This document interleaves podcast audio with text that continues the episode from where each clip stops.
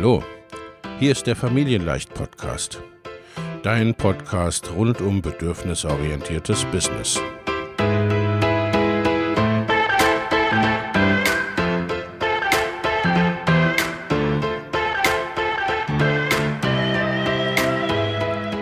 Für Mütter und vielleicht auch Väter, die ihr Leben und ihr Business im Einklang mit sich selbst und ihrer Familie gestalten wollen. Familien leicht eben. Und das auch im Business.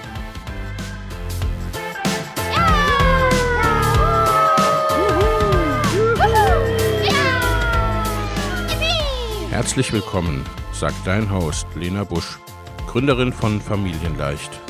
Und immer auch mal wieder mit dabei Michael Busch, ihr Ehemann und Partner in Crime, Love, Family and Business. Viel Spaß mit deinem Familienleicht-Podcast.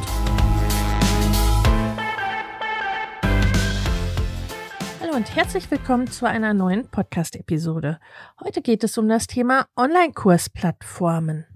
Hier möchte ich dir die aus meiner Sicht besten Online-Kursplattformen im Vergleich vorstellen. Bitte schau dazu auch auf meine Website. Es gibt einen ausführlichen Artikel dazu. Den Link dazu findest du auch in den Show Notes, denn manches in dem Vergleich äh, eignet sich nicht so gut, um das in gesprochenem Wort wiederzugeben. Das würde ein bisschen langweilig für dich. Das findest du im Detail dann alles im Artikel. Und außerdem werden wir den Artikel immer aktuell halten, denn natürlich da ändert sich dann doch das eine oder andere bei diesen Kursplattformen immer wieder. Aber nun lass uns reinstarten. Planst du einen eigenen Online-Kurs zu erstellen und zu verkaufen oder ein anderes digitales Produkt? Dann brauchst du einen Ort, an dem du alle Inhalte einstellen kannst, an dem KäuferInnen Zugriff bekommen und an dem du vielleicht auch gleich die Zahlung dazu abwickeln kannst. Du brauchst eine Online-Kursplattform. Aber welche? Wenn du googelst oder auch dich in deinem Netzwerk umhörst, dann stößt du wahrscheinlich auf etliche Möglichkeiten und alle bringen andere Funktionen und Besonderheiten mit. Ich selbst habe in den vergangenen Jahren mit verschiedenen Kursplattformen gearbeitet. Als Unternehmensberaterin mache ich anders als viele Online-Business-Coaches meinen KundInnen auch keine generellen Standard-Tool-Empfehlungen, sondern stimme die Empfehlungen oder die Tools auf den individuellen Bedarf ab. Daher kenne ich viele Plattformen über lange Zeiträume, entweder von mir selbst oder von meinen Kundinnen, schaue mir neue von innen an und teile in diesem Beitrag und in dieser Podcast-Episode meine Erfahrungen mit dir. Welche Online-Kurssoftwares gibt es und welche ist für wen geeignet?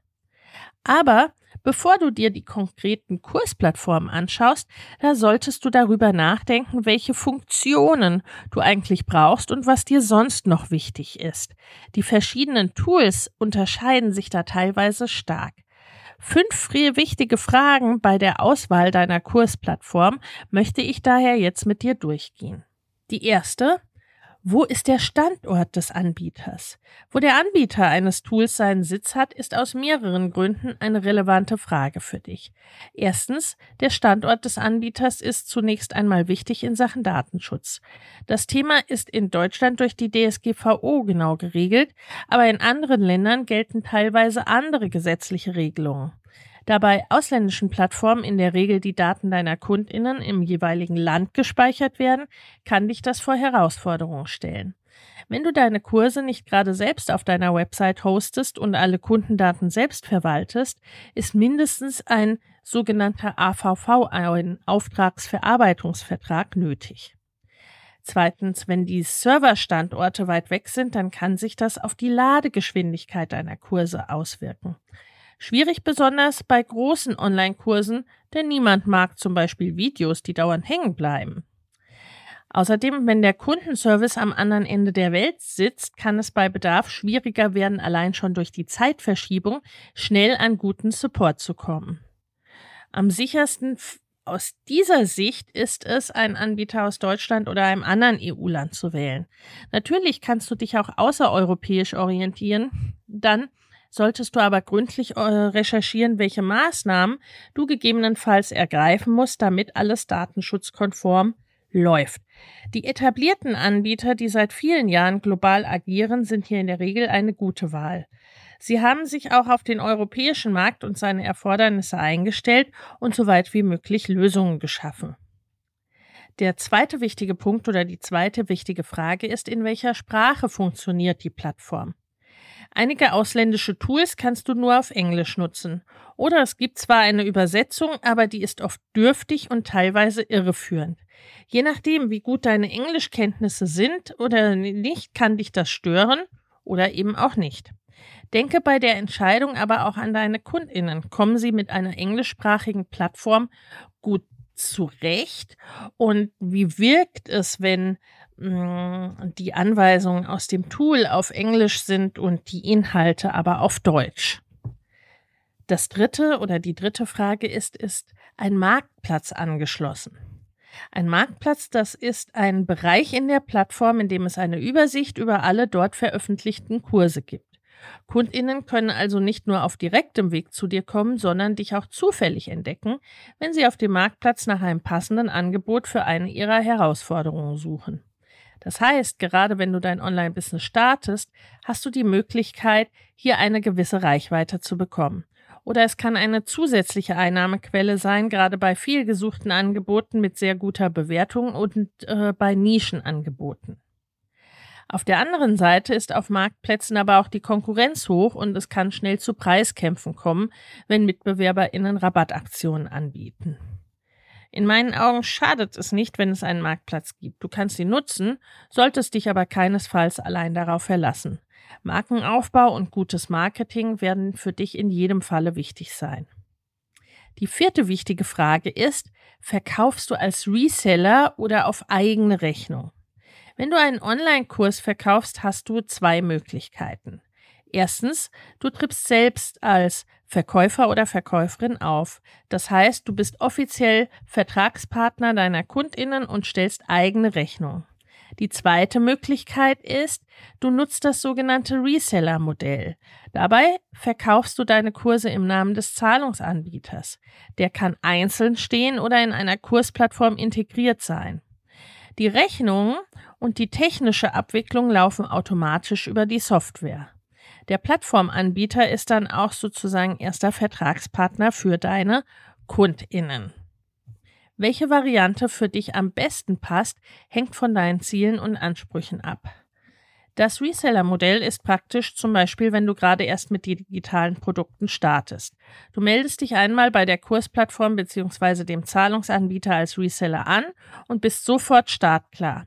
Wenn du Kundinnen aus verschiedenen Ländern hast, werden die Steuern automatisch korrekt berechnet und dein steuerlicher Vertragspartner ist eben nur diese eine Gesellschaft des Resellers. Das kann sehr, sehr praktisch sein. Einmal im Monat bekommst du eine Aufstellung über deine Verkäufe mit maximal vier Rechnungen und kannst sie unkompliziert für deine Buchhaltung nutzen. Das nimmt dir viel Aufwand ab. Außerdem kann es dir je nach deinen eigenen steuerlichen Bedingungen ersparen, dich in allen möglichen Ländern umsatzsteuerlich registrieren zu müssen. Für all das zahlst du der Kursplattform eine relativ hohe prozentuale Provision pro Verkauf. Wenn du in eigenem Namen verkaufst, zahlst du weniger prozentual an die Plattform. Dafür musst du aber selbst sicherstellen, dass die Rechnungen inklusive aller Steuern korrekt gestellt sind und jede Rechnung einzeln in deiner Buchhaltung erfassen. Gegebenenfalls geht das dann wieder mit höheren Kosten bei deinem Steuerberater oder deiner Steuerberaterin einher. Auf jeden Fall aber mit deutlich höherem Arbeitseinsatz deinerseits. Gerade bei noch geringen Online-Umsätzen oder bei kleinpreisigen oder komplett automatisierten Produkten lohnt es sich in der Regel sehr, diesen Aufwand an den Zahlungsanbieter abzutreten, zumal, wie gesagt, äh, diese Verkaufsprovision in aller Regel prozentual erfolgt. So oder so, schau, dass du dich leicht tust mit der Abwicklung und es vor allem für deine Kundinnen einfach ist, bei dir zu kaufen. Falls du nur einzelne und eher kleine digitale Produkte verkaufen möchtest, zum Beispiel ein E-Book, brauchst du übrigens vielleicht gar keine Kursplattform als solche.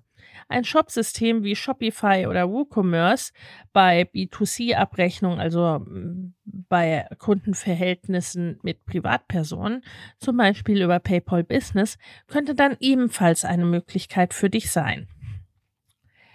Der fünfte Punkt oder die fünfte wichtige Frage, die du vorab klären musst, handelt es sich um eine All-in-One-Software oder kombinierst du mehrere Tools? Einige Kursprogramme funktionieren als All-in-One-Tools.